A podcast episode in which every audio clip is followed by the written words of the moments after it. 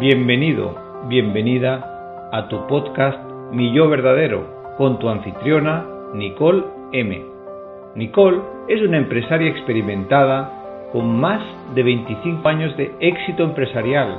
Fundó True Coaching en 2012 y ahora ayuda a organizaciones y personas de todo el mundo a lograr un éxito auténtico y una felicidad duradera. Nicole proporciona una cálida guía con un programa genuino creado para iluminar e inspirar. Esperamos que disfrutes del podcast. Hola, soy Nicole M. Espero que estés bien encontrando tu verdad y felicidad. Para poder dar un gran salto en tus esfuerzos, el arte de dejar ir es un ingrediente clave. Entonces, comenzaré este podcast con las palabras de otra persona, Jared Cornfield, Dijo una vez que dejar ir no significa deshacerse de algo. Dejar ir significa dejar ser. Cuando dejamos ser con compasión, las cosas van y vienen por sí solas. ¿Alguna vez te has detenido a considerar cómo dejar ir afecta la calidad de tu vida, tu sentido de bienestar o te hace ver las cosas y tu futuro de una manera diferente? Durante mi vida he experimentado que soltar algo a lo que estoy aferrada emocionalmente ha sido muchas veces catártico o liberador. Tiene beneficios tanto físicos como emocionales que muchas veces debemos buscar para mantener nuestra vida en movimiento. El acto de dejar ir puede aplicarse a muchas áreas diferentes de nuestra experiencia. Se aplica a las cosas positivas en nuestra vida que nos entristecen cuando las perdemos y también se aplica a las cosas negativas que podemos sentir como un gran alivio cuando se desvanecen, como una carga que se nos quita.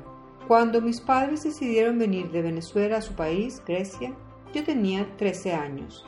En cuestión de semanas me encontré en un nuevo país, sin mi escuela, mis amigos, mis actividades y para empeorar las cosas, ni siquiera hablaba el idioma.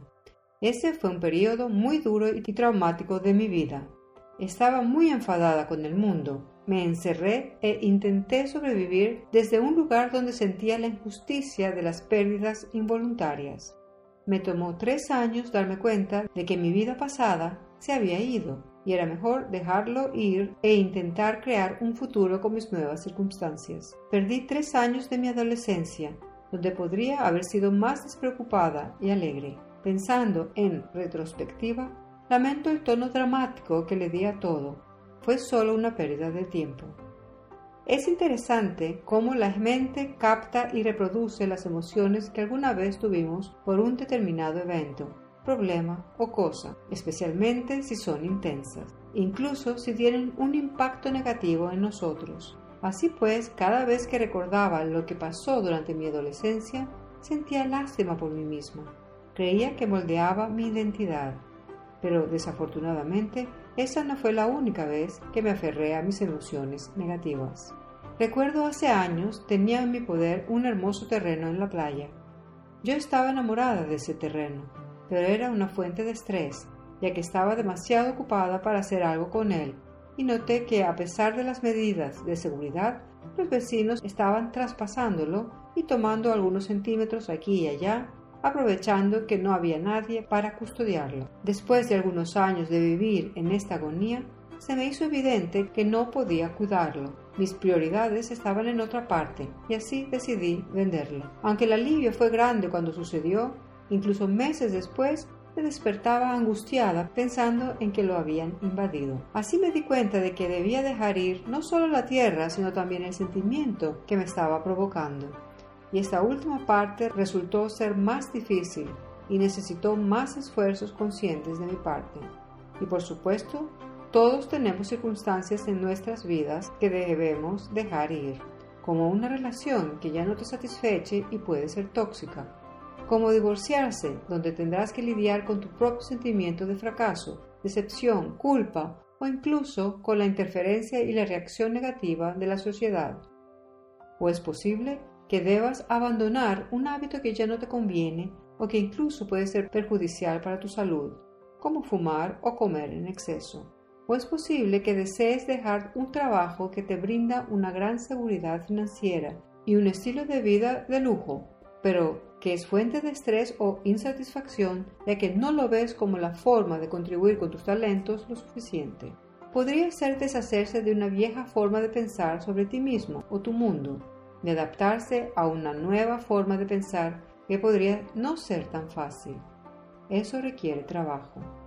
Una persona puede sentirse motivada a dejar ir, a hacer un cambio debido a algún grado de insatisfacción en su vida o al darse cuenta de que quiere o merece más. Sin embargo, dejar ir puede ser aterrador. Es una gran incógnita con mucha incertidumbre. Significa dejar atrás lo que es habitual y cómodo, incluso si eso no siempre es lo mejor para nosotros, y diversificarnos hacia lo que puede parecer extraño al principio. A veces parece más fácil quedarse quieto y no correr el riesgo. Sin embargo, cuando decidimos dar el paso, dejar ir nos ofrece libertad. La forma en que experimentamos el momento no está predeterminada por el pasado, sino por el momento presente.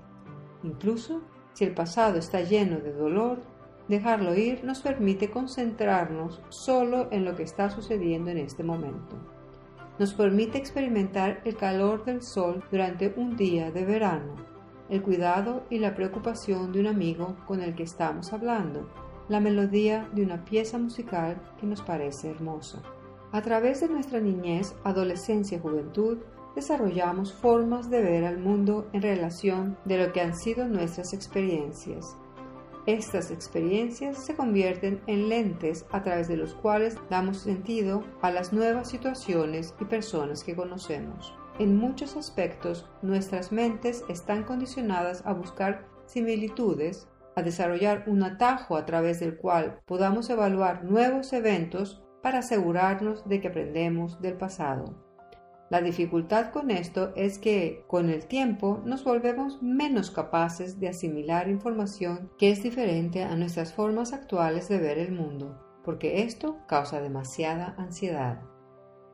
Dejar ir implica dar un paso atrás de la experiencia dolorosa y darnos cuenta de lo que está pasando en nuestra mente, observando nuestros pensamientos y sentimientos.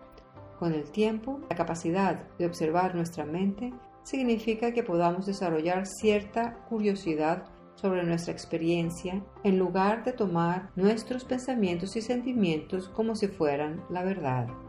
Cuando estamos luchando con una experiencia dolorosa, como la pérdida de una relación, es posible que estemos en ese trajín porque nuestra mente está constantemente revisando la experiencia y tratando de comprenderla lo que a menudo puede resultar en el reciclaje de lo que no deseamos.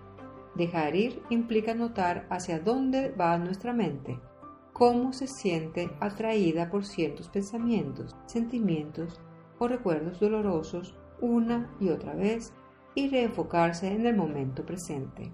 Esto presupone tanto la aceptación de lo que pensamos y sentimos como un esfuerzo consciente para reenfocar nuestra conciencia en otra experiencia. Dejar ir no siempre es un objetivo que se logra rápidamente, sino un proceso con el que debemos comprometernos constantemente durante un largo periodo de tiempo.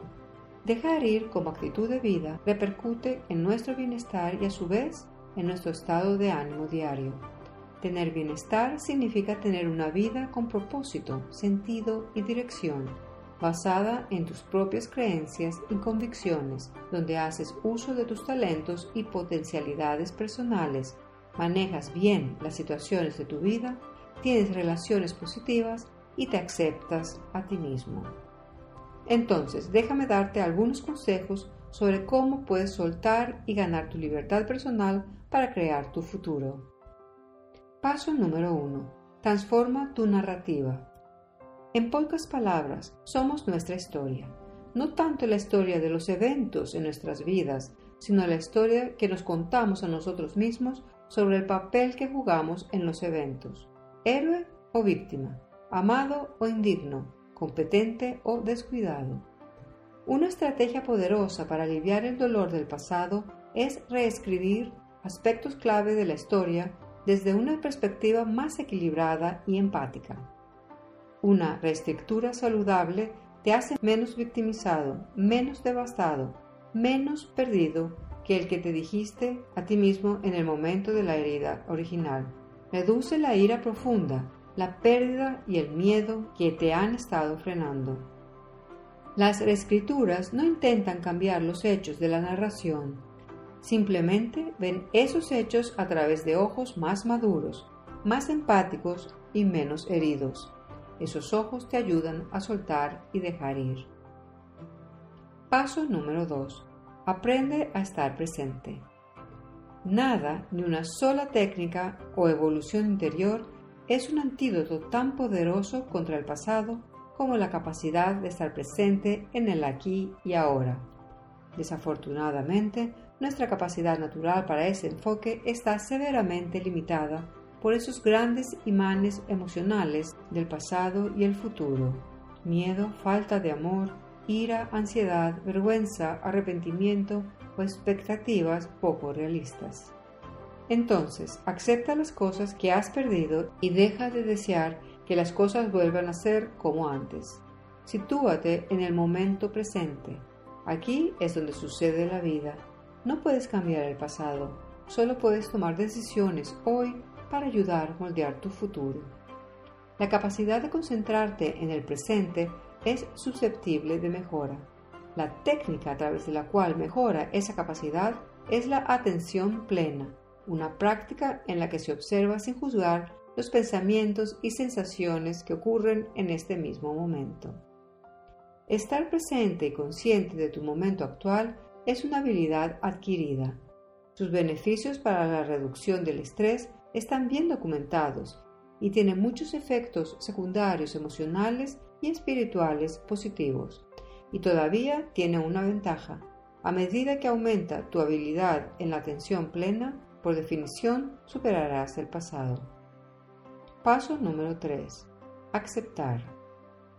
Debemos aceptar la persona que somos en este momento y la forma de que son las demás personas también. A medida que pasa el tiempo, seguimos aprendiendo que las cosas no siempre salen según lo planeado. En realidad, casi nunca sucede eso.